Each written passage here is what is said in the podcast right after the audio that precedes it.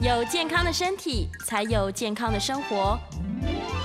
名医安扣专业医师线上听诊，让你与健康零距离。欢迎来到 FM 九八点一九八新闻台，您现在所收听的节目是每天早上十一点到十二点播出的《名医安扣》，我是主持人要李诗诗。我们今天在现场呢，请到的是基隆长庚纪念医院心脏内科的。陈伟祥，陈医师，欢迎欢迎医师，谢谢谢谢你介绍。哎来，我们今天是在现场要谈一个是是是非常期待的问题。为什么我很期待呢？因为我自己也有这个状况。我真的就是听说年轻女性很容易心悸，对不对？哎，对，真的就是好发率特别的高，都是在年轻女性身上。是没有错。对，所以，我们今天邀请医生来呢，就是要来聊这个关于心律不整以及有可能会更严重的。对这个心房颤动等等，是，对，所以其实，在门诊上面来说啊，去就诊说我心跳怪怪的，不只是长者，对不对？年轻人也是蛮多的，年轻人比较多，年轻人比较多，反而比长者更多。嗯，真的是。那真的统计上是女性比男性多一点吗？呃，我们自己的经验的确，有的时候看走进来的女生呢，嗯，大概看她走进来的样子就可以先猜哦。他可能来问的就是他心慌慌、心慌慌、心悸，是心口闷闷的不舒服哦。真的是女生会比较多一点，真的是对。但是通常好像也不见得有什么样的问题耶，就是呃，真的，因为心律不整这件事情，就是他有的时候你要检查他呢，他也不一定会真的让你能够发现。没错，嗯，是他有点讨厌，他有点讨厌，有点烦。发作的时候呢，就检查。没有来不及去检查，对，然后挂上了心电图之后呢，一整天没有发作，这样，对，对，所以也是找不出原因了。没错，所以呃，这件事情还真的是会让很多人有一些困扰。是是是，我本人也觉得非常困扰，所以我今天很期待可以这个这个小时跟医生多聊一聊。OK，对，关于这个心悸啊、心律不整等等的问题。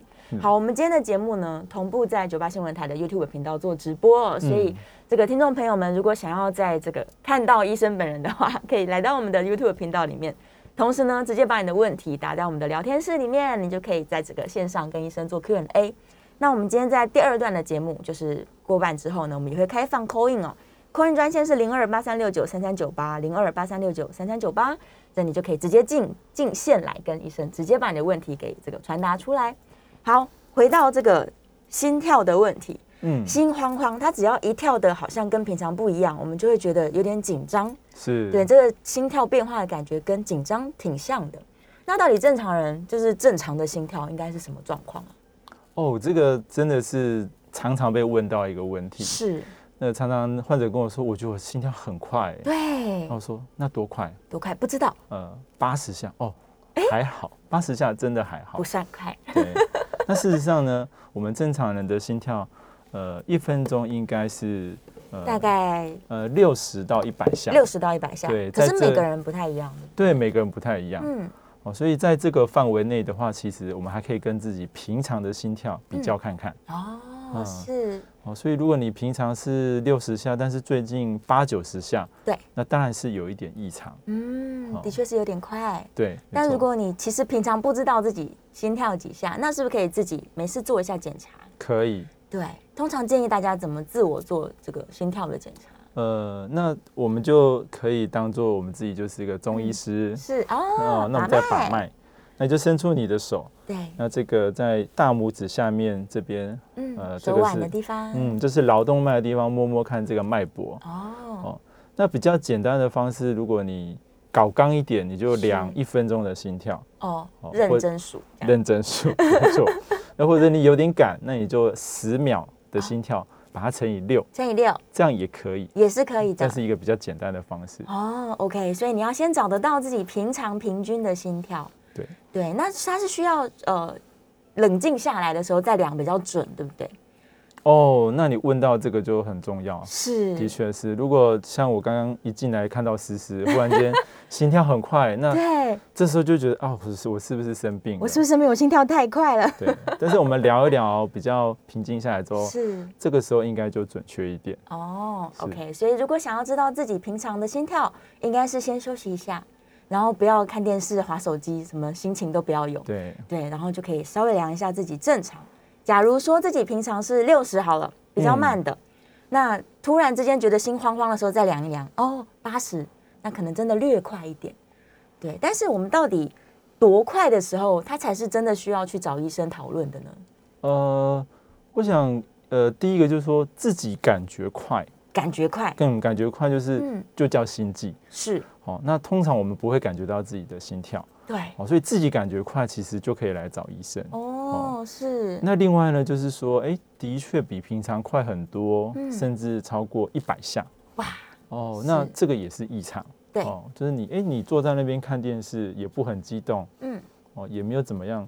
怎么摸就是一百一呢？哇，那的确是有点快。嗯，这样子就是可以来找医生看，就可以来找医生。没错，是是是。好，最近可能很多人戴那个什么什么 watch 什么 watch，然后这些表都可以监控心跳。可以，对，是。所以他如果可以这个累积一下自己平常的心跳的一些数据，那跟医生讨论起来也许会更方便。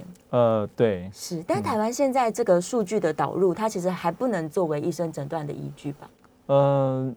这个是蛮有趣的一件事情啊，就是如果我们在呃一些标准的治疗准则里面，嗯，它还没有把智慧型手机的这个纳入，对。对，但是其实现在科技的发展很进步，是。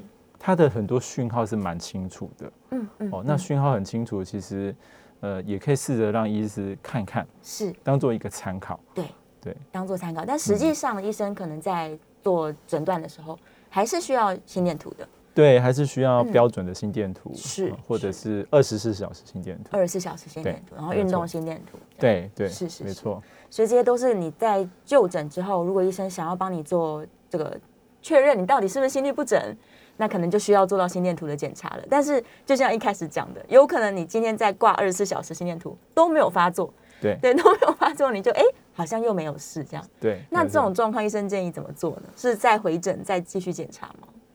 嗯。这个时候就是说，呃，通常我会建议啦，如果，呃，刚刚您您也提到了这个，呃，智慧型手表如果有的话，其实是一个参考的方式，它就陪在你身边。对。那另外一个是说，我们也只能够试证，如果今天这个不舒服的时间比较久，嗯。赶快回来，马上找一个地方可以做心电图，是是是，及时的记录下来。哦，赶快赶快回门诊，大概是这样子。是，一般来说，它这个发作是不会太久的，对不对？就是心跳突然变快这件事情。哦，这个。真的是千变万化。哇，各种状况，各种状况都会用，是，所以它可以很短，嗯嗯，也可以持续一整天，哇，嗯，所以所以嗯，所以我们会会很需要知道心电图的状况怎么样，是。才能够帮忙解决这个问题。嗯嗯，好，关于心律不整这件事情啊，它到底在就是正式的医学上面来说，它的病因是什么？然后有没有什么分类？哦，OK，那。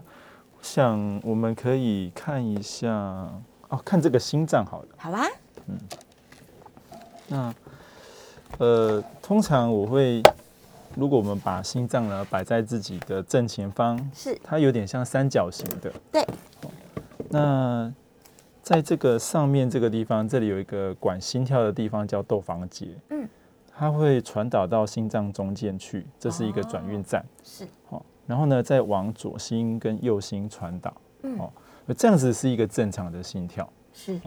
那在这个过程中，任何一个地方出了问题，哦，那就可能会有心律不整。哦。所以原则上，我们会把心律不整分成快的心律不整跟慢的心律不整。嗯。好，那慢的心律不整通通常就是我讲到这个传导的线路呢出了问题。是。大部分是老化啦、药物啦这些情况。是。那比较快的心律不整呢，可能就是一些正常线路以外的一些放电点。嗯。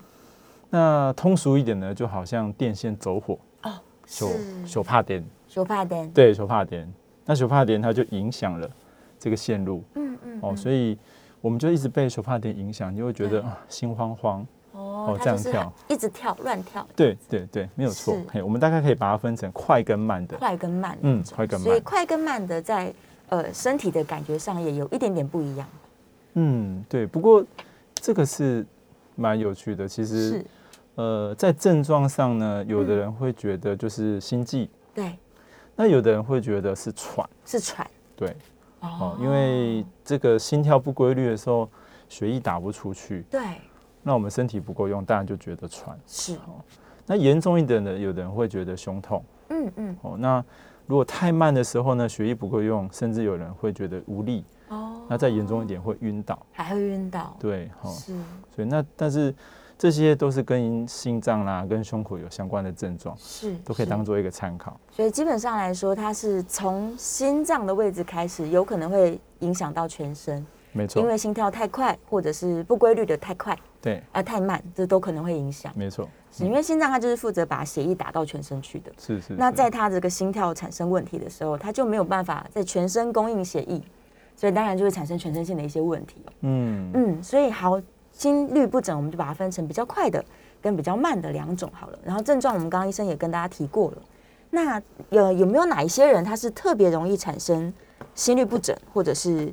心去呃心悸现象的呢？哦，呃，其实有有一些危险因子，对不对？对，没有错。那呃，如果就生活形态而言的话，呃，常常熬夜，对哦，然后呃，工作压力紧张，是。那饮食习惯上刺激的东西吃的比较多哦，浓茶、浓咖啡，哇，然后喝酒，嗯，对。那在抽烟其实也会，也会，对，是。那另外再来就是。老化呢，嗯，本身会造成一种很特别的心律不整，是。哦，叫心房颤动。哦，所以心房颤动，嗯，所以年纪越大的人，心房颤动的比例就会越增加，嗯，哦，所以这个跟年纪就有关系，是，嗯，那所以我们不能抵抗岁月的力量嘛，是，哦，那所以要减少一些心律不整的话，我们可以从生活中的作息开始。我们还是不要让自己的压力太大。对，哎，那要有一些适度的运动。是。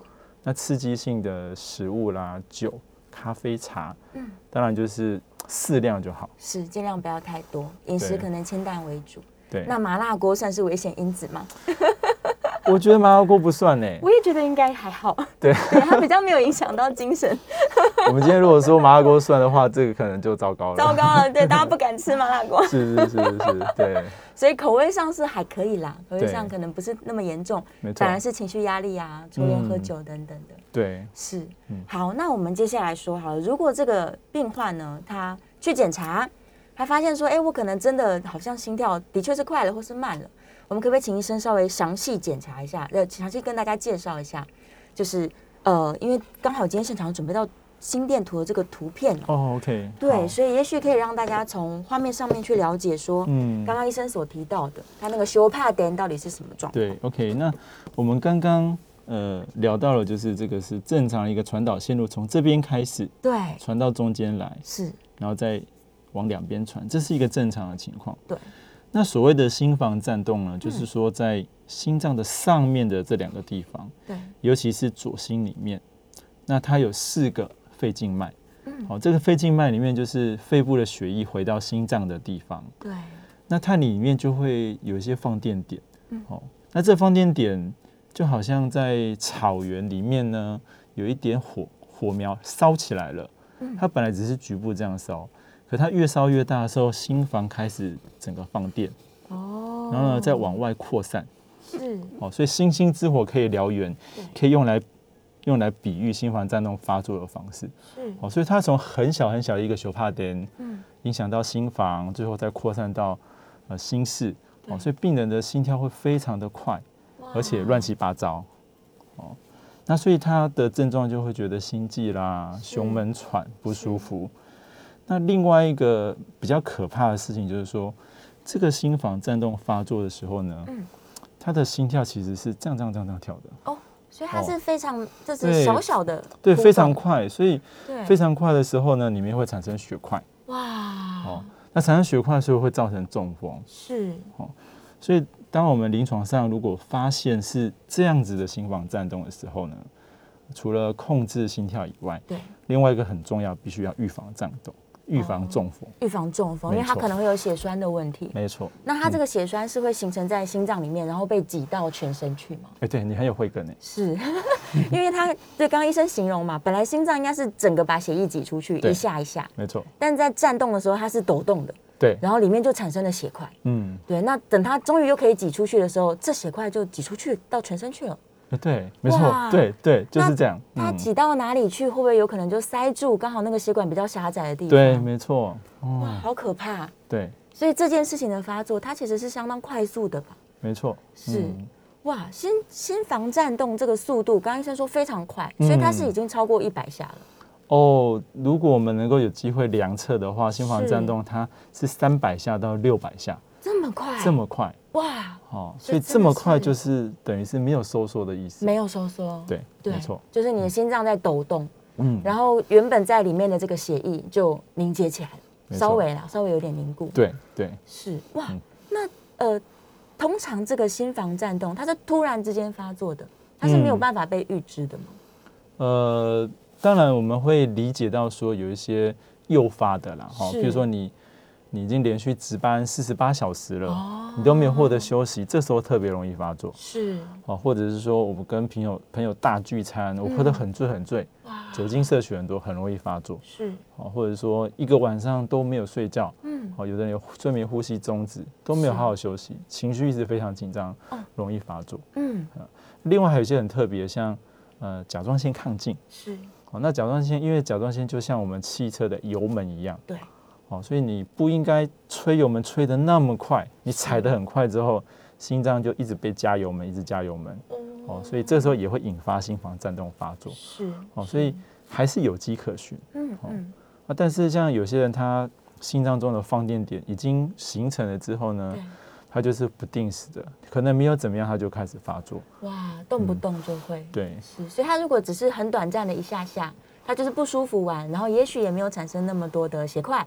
对，那就没有中风的风险。但是万一这个持续比较久，或是发生很频繁，它就增加了很很很高的这个心血管的风险。是，没错。是，所以像这种，如果他已经经常性的被被发现，他就是有心房颤动的状况。嗯，其实医生会再做一些额外的处置跟照顾，对不对？对，那呃，当然我们呃今天就是说，我们刚刚聊到的患者可以把自己的生活做改变。是，好。那当然，医生可以给予一些药物。对。那但可是还是有蛮多的人，即使我们很认真的去调整的，用了药物之后，是这心房颤动还是在发作，还是发生。对。那这个时候就可以呃跟医生讨论，可以考虑呢，我们把这个里面这个手帕点的地方，对，把它找出来，嗯，然后并且把它处理掉。哦。那这样处理掉之后，呃，药物可以比较减少。是。对。那也可以呃。呃，会觉得比较舒服一点。嗯嗯嗯嗯。那呃，其实现在我们有蛮进步的仪器，是可以来帮忙这样子的一个手术。哦，它可以找到修帕点的发生点。对对对对对。然后就可以让医生把它处理掉。没错。是，所以我们这个，我今天刚好有有这个跟大家可以介绍一下。是。呃，那讲到这边呢，可能可以先跟大家稍微聊一下说。关于这种心律不整的手术治疗，在过往来说呢，都是很依靠医师的经验，对，我看一些讯号，嗯，那所以呢，会有时候觉得要需要一点想象力才能够理解说这个线路的传导是怎么样，是，但是后来我们开车的时候会用导航，对，那因为。前辈已经帮我们把地图都画好了。哦。哦，那所以用这样子的概念，如果我们可以把心脏是。也把它画出来，画在荧幕上的话，嗯，然后呢，你就把那个那个球帕点对，就把它放在里面。哦，所以就会有些仪器像这种呃不同的这种像很多角的。对。哦，你就可以把心脏的图很快速的画出来哦，用很短的时间。哦，所以你就可以看到自己的心脏在荧幕上面。对，那而且那些不正常的点。也看得到，也看得到。对哦，那你就像开车导航一样，你就去那个地方，对，找到它，是，那并且把它处理掉。嗯，好，所以这个是现在这种仪器进步非常进步的地方。是，所以它直接可以找到你实际上发生这个球拍点的位置。没错。然后医生就把那个地方给处理掉，然后不要再放电出来了。对，你就不容易。这个频繁的产生这个心律不整、心房颤动的问题，对，没错，是。然后他可能在自己的血管的品质上面，可能血脂肪啊，他还是要自己做控制。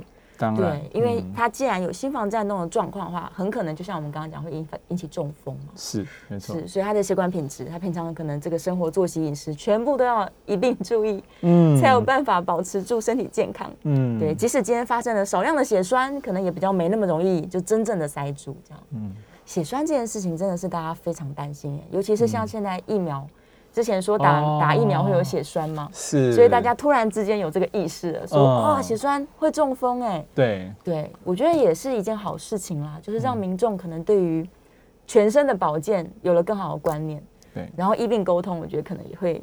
再顺畅一些，嗯，是是，对，是是是，对，也也都靠嗯。柜柜台帮忙，帮忙传导一些 一些知识，让大家能够更理解疾病怎么形成，那我们怎么照顾自己，对，怎么去做疾病的预防，这样。而且我们其实节目的听众也真的都非常专业哦，这个已经可以看到聊天室里面有 非常大量的问题，真的，对，而且很多看起来都非常专业，非常非常专业，所以我们等下在下一段节目就可以开始这个回答聊天室的讯息哦。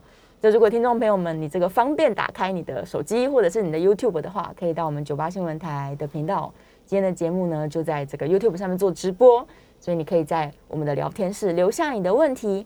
那我们等下在下一段节目当中呢，也会开放 call in，所以你可以 call in 我们专线是零二八三六九三三九八零二八三六九三三九八，可以进线来直接跟医生呢讨论说，哎，你关于这个心悸呀、心律不整啊，甚至是我们刚刚觉得很。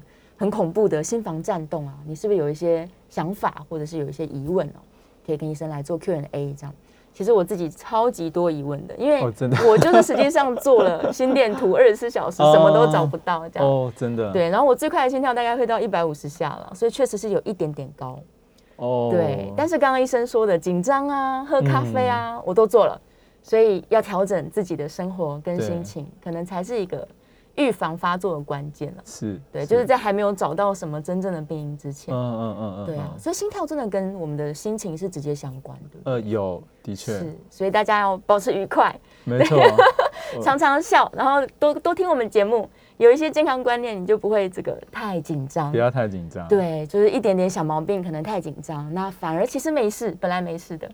对啊，然后可能没事就跟医生聊聊天，也会更有信心。这样，嗯，好，非常欢迎大家 一起来聊一聊。对对，好，我们这段节目呢就先到这边，然后我们稍微休息一下，进段广告哦。等一下下一段回来，我们就开始回答大家在线上的问题哦。欢迎来到 FM 九八点一九八新闻台，您现在所收听的节目是每天早上十一点到十二点播出的《名医安扣》，我是主持人要李诗诗。我们今天在现场呢，请到的是基隆长庚纪念医院。心脏内科的陈伟祥陈医师，欢迎陈医师。嘿，是我们回来了，回来了。这个阶段呢，我们继续要来聊跟心律不整相关的种种问题哦。这线上问了很多好问题，嗯，对，刚好有一个人在问更年期妇女的问题，为什么更年期妇女会常心悸啊？对，这跟荷尔蒙有关系吗？对，真的。那呃，常常我们有的时候走进来了，我们就很注意在问问他的这些症状，对，然后后来最后不经意在。看到这位患者的年纪哦，就想就再加问一句，是不是更年期到了？哦，那的确很多更年期的妇女会有些心悸。是，那你刚刚讲到的荷尔蒙是一个很好的问题，因为荷尔蒙这时候开始有些转变。对，哦，所以呃很多的问题会跟着出来啊，譬如说睡眠不好啊，然后脸潮红，是，好，然后再就是说情绪会开始变得比较不稳定。嗯嗯，所以。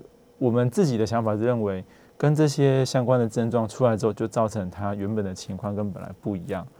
哦，那大多数来检查，嗯，几乎检查起来都没有很明显的有问题的心律不整。对，好，所以后来我我其实都，当然我们也是很认真的检查看看，对，好，也是要小心不要漏失掉一些东西。嗯，哦，不过如果我们检查过后觉得比较放心，我就建议，那我们还是。保持运动，运动真的是很好的方法哦。可以在更年期，对对对，可以帮忙缓解这些不舒服。对，那你如果能够渐渐的度过这一段时间的话呢，这些症状会渐渐的消失。哦，是，所以哦，就像医生说，因为心跳跟情绪呀、生活品质有很大的关系。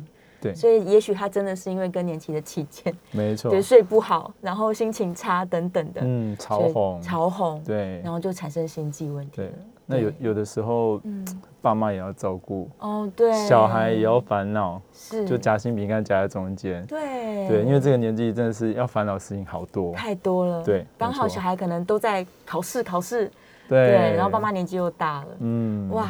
所以更年期妇女真的特别需要大家照顾。对对对，真的 真的 很多的关心，然后让她好好的运动啊、休息啊等等。对对对，是是。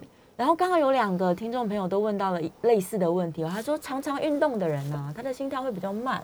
嗯，那心跳慢这件事情，除了我们一开始说的你要察觉自己平常的心跳之外，对他是不是呃他的心跳快也跟别人的快，可能速度上来说不会到，例如像我一百五。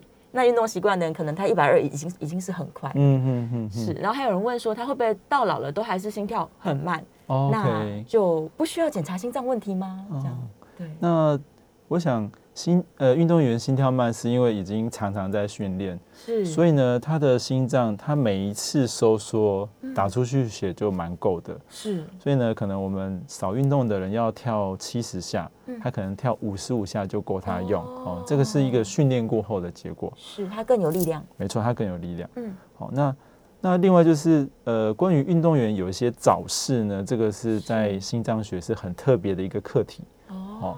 因为像有些人他早逝，代表他呃可能有一些肥厚性的心肌病变，是哦。那肥厚性心肌病变跟一些突然的致命性心律不整比较有关系哦。这个在在心脏科学会很特别去研究这一群人哦。那另外也有一些研究说，太过于过量的非常强度非常大的运动的话，跟心房颤动的增加有一些相关性哦。但是这个。量大到一个什么程度，还没有被很明确的量化。是哦，只是我们有理解到说，太过量的，可能超出你的负荷太多的，嗯哦，所以当然会建议大家渐进式的把自己的负荷呢慢慢的加上去。对，哦，不要一下子做过量的运动。是是哦，关于这个运动员的呃平均寿命这件事情，我记得之前有看过一些报报道，是这样说：如果你做的是比较缓和型的运动。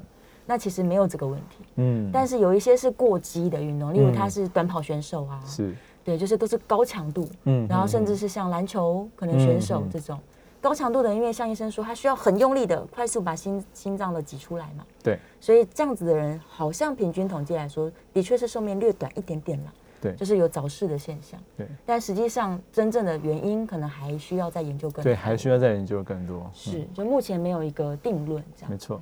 是，然后刚刚有人问到说啊，如果他心房颤动了，会不会引起心衰竭啊？哦，会哦。是，对，因为呃，他的心跳，我们刚刚提到，他跳这样子，跳三百下到六百下。对。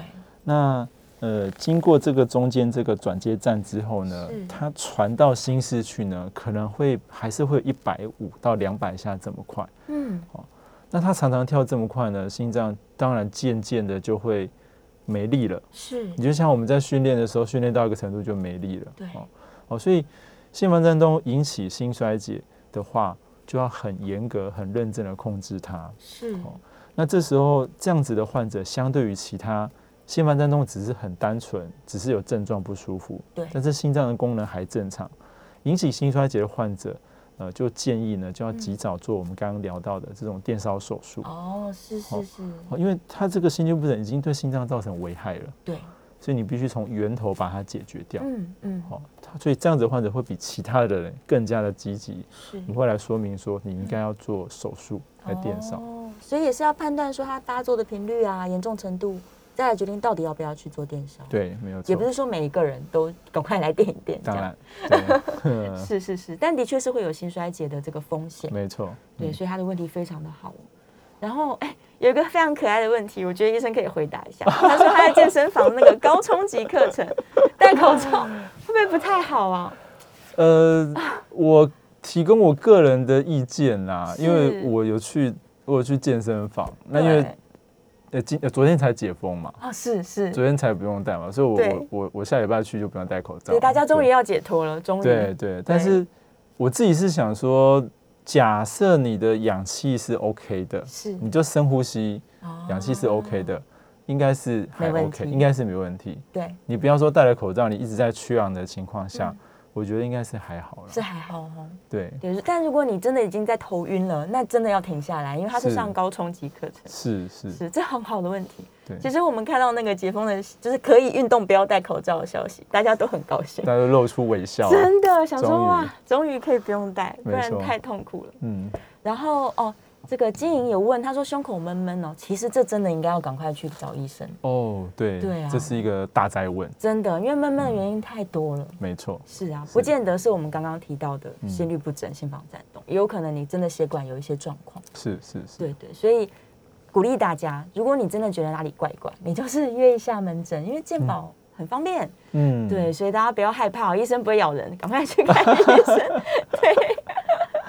哦，这个问题很好，这个我刚刚也一开始想问，我们一整天当中的心跳其实是有变化的，对不对？嗯嗯嗯。然后这个听众朋友说，手表睡眠侦测有时候会发现他的心跳是低于五十的，是，这很正常吗？对，是。那我们在门诊也的确有开始慢慢有人来问说，他很紧张哎，他说他手表警告他说他的心跳很慢哎，哦，对，是，对，但是。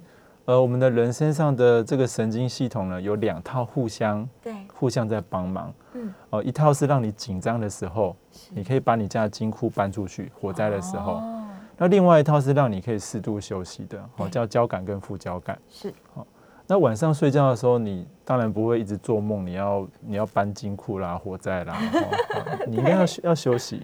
好，所以这时候副交感会出来，是，那让你慢一点。嗯，哦，那通常我们是。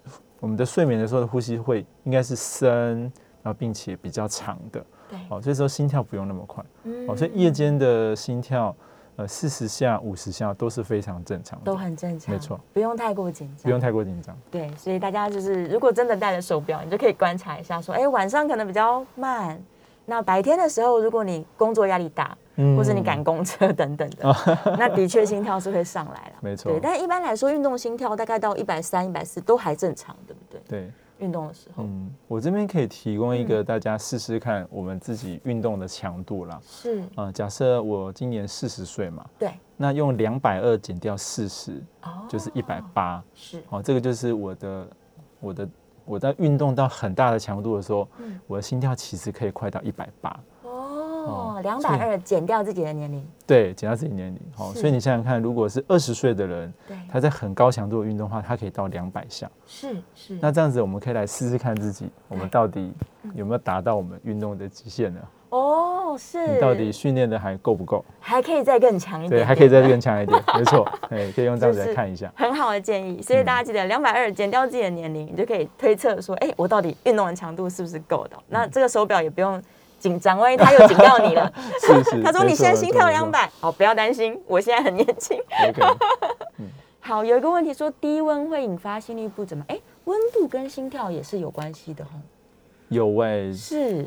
这个问题真的是太太厉害的一个问题。对呀。对，是会引发心律不整吗？这我我身为一个常常心悸的女性，我倒是没有因为太冷而心悸发。不过，呃，低温如果要引发心律不整，呃，是很特别的情况。是啊，譬如说是溺水失温哦，或者是说高山上已经呃等待救援很久了这一种低温哈。那一般呢要到。呃，三十二度、三十三度以下那么低，嗯，那最常见的心律不整是会心跳非常的慢，哦，是非常慢，对，哦，那再就是说，因为慢的时候呢，因为一些简单的，譬如说心室早期收缩跟慢的心跳合在一起，是，这时候就会诱发快的心律不整，会忽然间，哦，忽然间，对，哦，所以它变得超级慢之后，突然又很快，对，突然又很快。是是，所以其实它会很有感觉的，体感上面来说。对。但是这种状况其实应该要赶快到医院去了吧？呃，这样子患者应该就本来就在医院了。哦，已经 是已经生病很严重，本来就在相当相当严重。对，相当相当严重。是是是，所以他有可能是说他有在爬山啦，在高山上也许低温。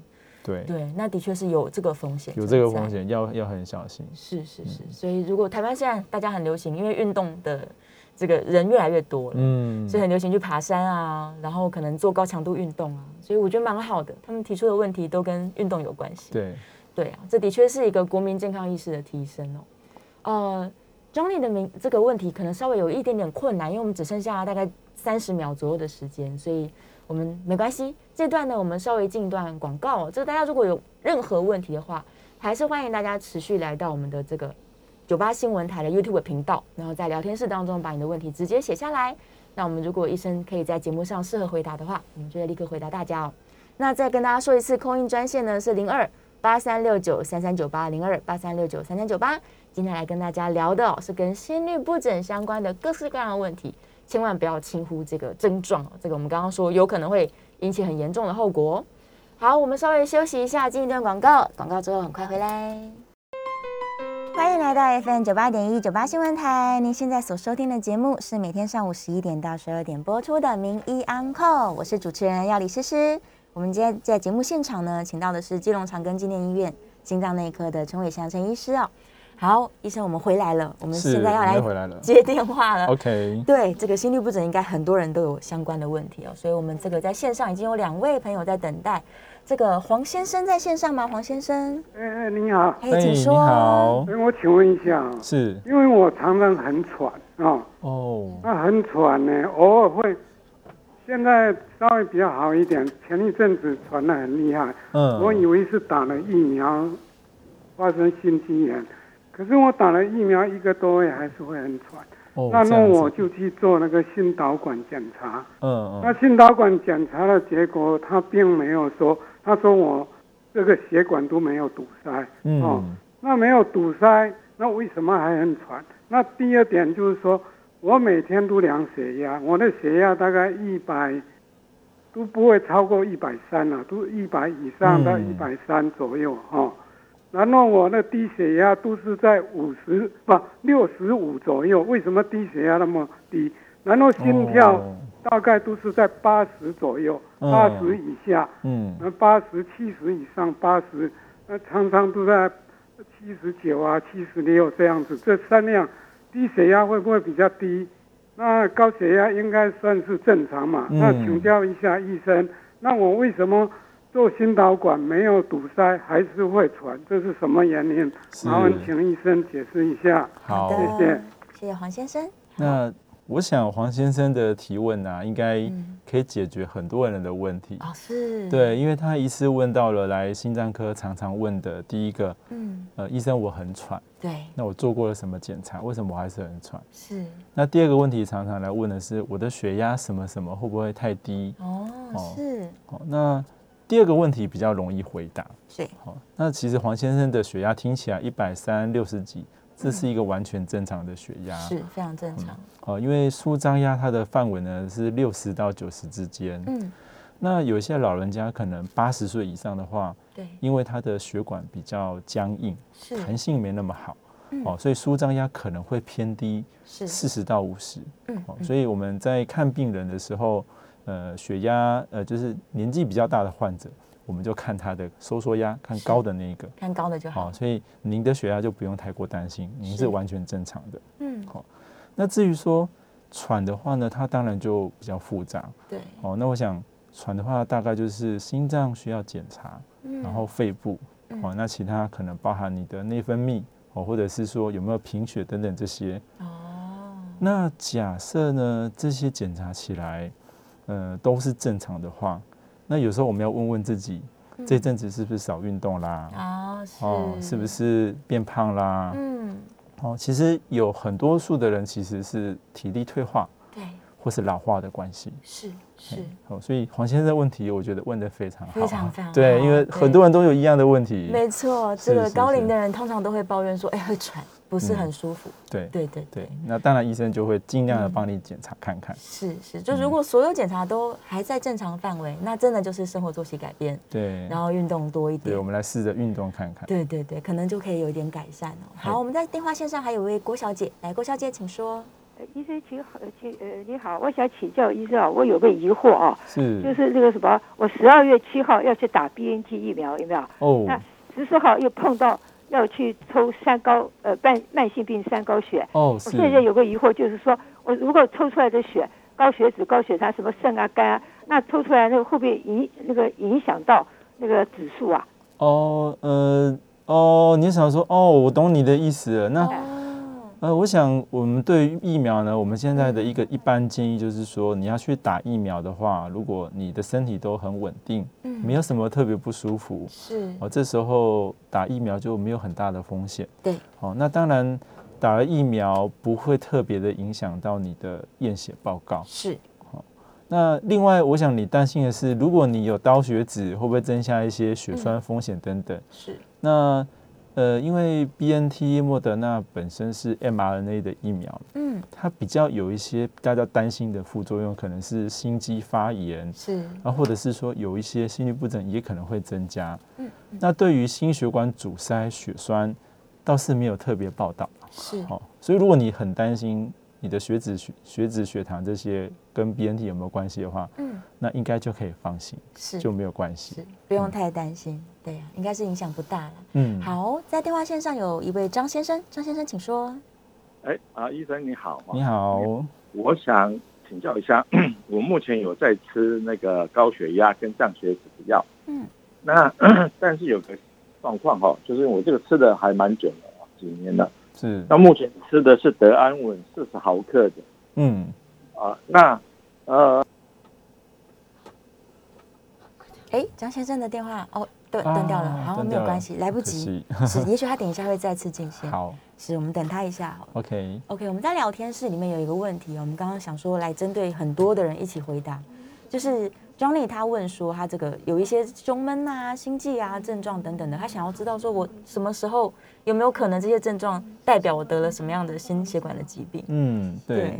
那我觉得有一个呃，大家当然很担心自己心肌梗塞或者怎么样，睡梦中走了什么？对。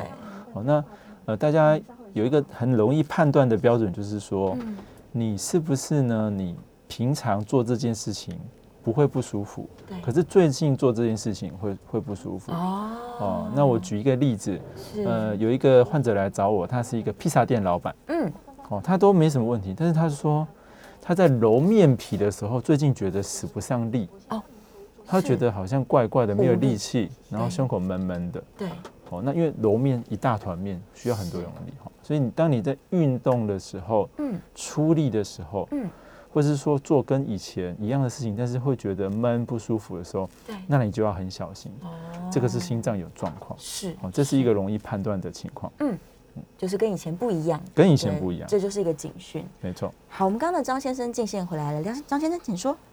哎，我我目前吃的是四十毫克的德安稳，是，因为血压很稳定，大概都会在一百三以内，医生是啊，那那我。像医生就建议我样自己把它折半，变成吃二十毫克。哦，那我吃二十毫克啊，一天只吃一次。嗯，那在的情况之下，我呃，如果吃了呃，隔天我在量的时候，我定时早晚量，它有时候会降到一百一以下。哦，医生是建议我说，就那就不要吃。如果降到一百一以下，不要吃。OK，我大概不。停药三天，两三三天之后，那个血压又会回到一百三、一百三十几、一百，嗯，不会超过一百四。哦，是，但只是那个呃呃收缩压的部分啊。嗯哼。那当然那个呃舒张压它也是呃会跟着高上，但是都是在正常史上的一个范围，就是八十，嗯，高到八高就高高到八十几，那吃的它又降到哦七十以七十七十。以下这样，嗯，那我就觉得很纳闷。那我观察到，因为有一个呃，我我我有吃安眠药，OK，安眠药睡得好，就呃血压就很稳定。是是是。那如果呃睡得不好，血压就会不好。当然，我配合吃药的情况之下，就会产生我刚刚跟您说的那个二十毫克，OK，对，二十毫克降到最低量。最低量，但是三天不吃，它又回来了。是是是，我我就觉得这这怎么办呢？好，张先生的问题代表什么现象？是我们了解，我们跟请医生做一个简短的回答。好，那张先生讲的其实也是大家很常问到的，我的血压上上下下。没错。那当然，呃，他自己也发现了一个重点，有没有其他的原因影响血压？是。好，所以我们来看的时候，除了调整药物之外，常常就会问他的生活作息、睡眠。那另外呢，有些像止痛药容易会引起血压高，对，哦，这个也都要特别注意。是，哦，所以呃，当然药物的剂量在调整，那把其他可能影响血压的因素呢，再把它排除。对，我相信血压可以获得比较好、稳定的控制，一定会更稳定。然后当然就是回诊跟医生讨论了，没错，对啊，把药物给做更适合的调整。嗯。哎，我们只剩下大概一分多钟的时间，陈小姐还在线上，对不对？对。陈小姐可能快速把你的问题问一下。医生你好，我想问一下，我先生有有吃那个抗凝血剂，他是一年多前就是有心律不整，那我想问一下，他这个是不是跟呼吸中止症有关？因为我觉得他每次睡觉打呼都很大声，而且他最近要照顾我公公，我觉得这样子会不会对病情不太好？麻烦一下谢谢。我我想你问的应该推敲起来就是应该是心房颤动，所以需要吃抗凝血药。那睡眠呼吸中止的确是一个会造成心房颤动的一个原因，是好，所以呃，他要把。呼吸中止呢要控制好，我呃可能建议呢去找胸腔科医师查看看。是哦，有的人要让他晚上睡眠好一点，这样心房颤动才会控制稳定，是才不会说真的最后引起中风或者是一些心血管疾病。是是是，所以还是要密切的回诊，对，密切回诊。是的。好，我们最后三十秒，这个图片非常重要，就是很多生活上你可以调整的事情，就可以让心脏的这个品质保持的更好。没错。我们请生快速带过一下。OK，好。所以呢，在生活上的对策就是第一个，心情要保持稳定，是，然后自己的压力不要太大。对，那现代人生活吃的都比较好，体重一定要控制，没错，非常好。然后再来就是世间巨烟拒酒，对，控制饮食，然后咖啡因呢尽量少喝，少喝。对，太好了。最后这个非常再次感谢我们今天陈医师哦，跟大家做了精彩的分享。我们下一次节目见，谢谢，谢谢，谢谢。